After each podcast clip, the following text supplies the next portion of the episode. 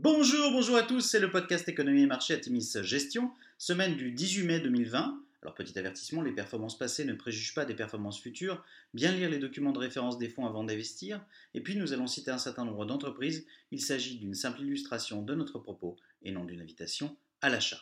Alors cette semaine nous avons titré Garder le cap. La semaine a en effet été difficile sur les marchés, ponctuée il est vrai par une série de mauvaises statistiques et de déclarations pessimistes et ce alors que l'essentiel des publications d'entreprises susceptibles de donner du baume au cœur aux investisseurs est derrière nous.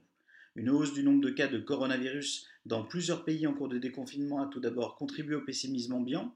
Le respecté Dr Fauci, un immunologue conseiller de Donald Trump, a affirmé par ailleurs devant le Congrès US que les États américains risquaient de graves conséquences s'ils déconfinaient trop vite. Enfin, euh, Jérôme Powell, gouverneur de la Fed, a quant à lui affirmé craindre une période prolongée de faible croissance et a exclu la possibilité de recourir à des taux négatifs. Du côté des statistiques, les chiffres de vente de détail US en baisse de 16,4% et près de 3 millions de nouvelles inscriptions au chômage ont démontré en fin de semaine l'ampleur de l'impact du Covid-19 sur l'économie.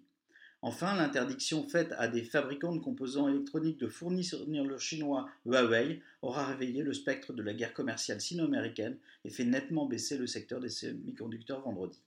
A noter, les perspectives de retour de la demande permettent au pétrole de se réapprécier significativement. Le WTI progresse de 19,9% sur la semaine à 29,7 dollars le baril.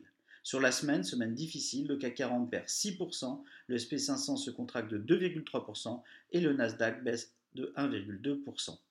Alors du côté des sociétés, euh, plusieurs bonnes nouvelles pour autant. Euh, TeamViewer en Europe affiche une croissance de 75% au T1, au-dessus des attentes malgré les très fortes révisions à la hausse du consensus. Le T1 est largement au-dessus des attentes en raison euh, de besoins croissants en termes de connectivité de télétravail.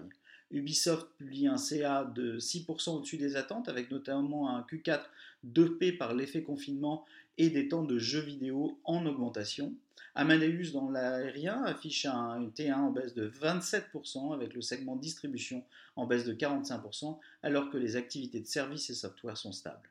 Les producteurs d'énergie alternative Falcon Renewables, Neoen, ont bien publié cette semaine et sont peu impactés par le Covid.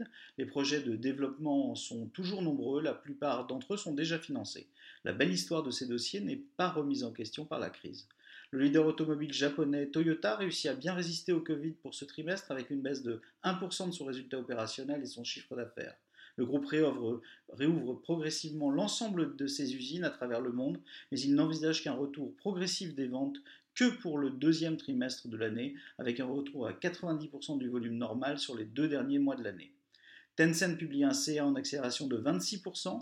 Étonnamment, la partie jeux PC n'a pas spécialement profité du confinement. C'est la partie jeux mobile qui connaît une très forte croissance suite à une forte adoption lors du confinement. Le carnet de commandes d'Applied Materials est au plus haut. Le groupe publie un premier trimestre sous les attentes, mais le management reste optimiste quant à l'avenir du groupe et du secteur. Le groupe n'a pas tant été impacté par la demande, mais surtout par sa difficulté à produire pendant la crise. Alors en conclusion, nous allons garder le cap malgré les incertitudes. Les entreprises ont en effet cessé massivement de donner des prévisions. À titre indicatif, près de 49% des entreprises US qui ont publié à ce stade ont retiré leurs prévisions et seulement 11% les ont maintenues. Nous continuons à suivre de près les processus de déconfinement partout dans les pays occidentaux, tout redémarrage de l'épidémie risquant de faire échouer un retour à la normale de l'économie, ce retour à la normale s'annonçant piégeux. Les publications de Walmart, Home Depot ou Target, ces deux derniers titres étant présents dans vos fonds, seront particulièrement suivis cette semaine car elles donneront des indications fortes sur l'état de la consommation US. Notez qu'à partir de ce lundi 18 mai, l'interdiction de shorter des valeurs sera levée en Europe pour l'Autriche, la Belgique, l'Espagne, la France et la Grèce, risquant ainsi de fragiliser la hausse des marchés européens. C'est donc un dossier à suivre de près. Pour faire clair, nous pensons que le pire est derrière nous d'un point de vue sanitaire, mais que la reprise sera difficile. Inertie du retour au travail, faillite et licenciement, tentation protectionniste, masse des dettes émises. C'est dans ces moments complexes que se font les meilleures et les pires affaires. Nous continuons à vous suggérer d'investir graduellement sur les dossiers les plus solides, tant d'un point de vue stratégique que bilanciel, le tout sur des thématiques porteuses. Et bien en cela, nous avons quelques idées. Nous vous souhaitons une excellente semaine à tous.